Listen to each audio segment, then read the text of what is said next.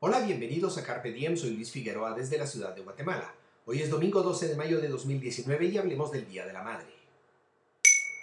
Carpe Diem significa apodérate del día y resume bien mi visión del mundo. La libertad es el valor fundamental de mis reflexiones aquí.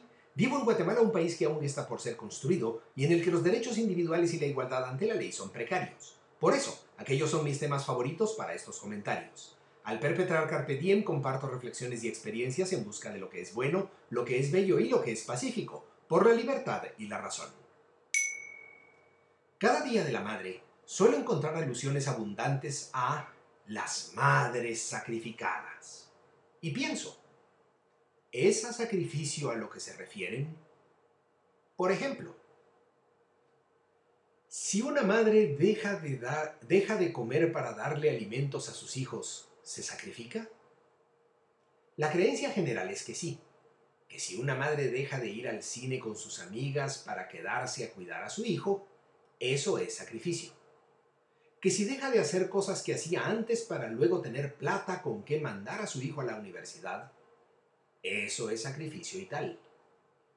Empero, un sacrificio es una acción a la que uno se sujeta con repugnancia o es sujetarse con resignación a una cosa violenta. Es abnegación, que a su vez es renunciar uno a sus intereses y a sus valoraciones. Hay sacrificio, por ejemplo, cuando uno entrega algo de más valor para uno a cambio de algo de menos valor para uno. Ahora bien, si la madre valora, ama, respeta y admira a su hijo y deja de comer por él o deja de ir al cine por él. ¿Cuál es el sacrificio?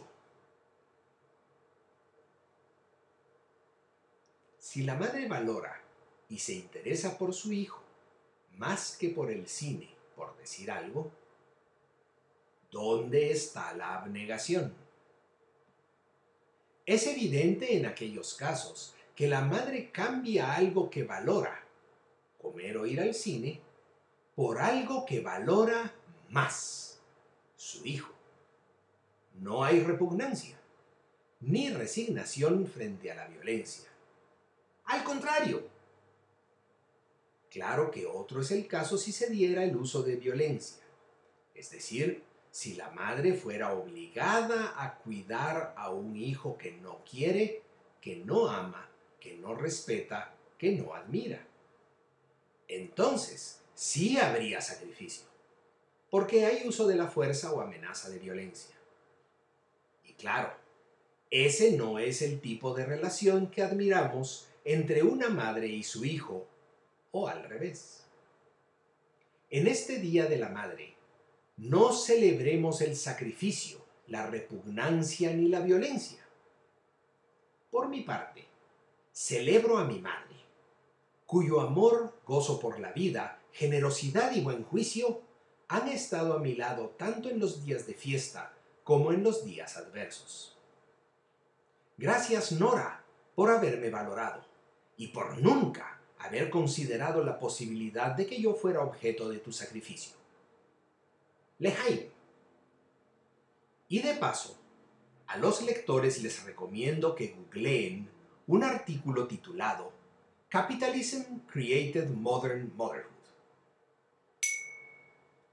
¿Y tú qué piensas? Si te interesan estos temas, comparte este podcast y visita luisfi61.com.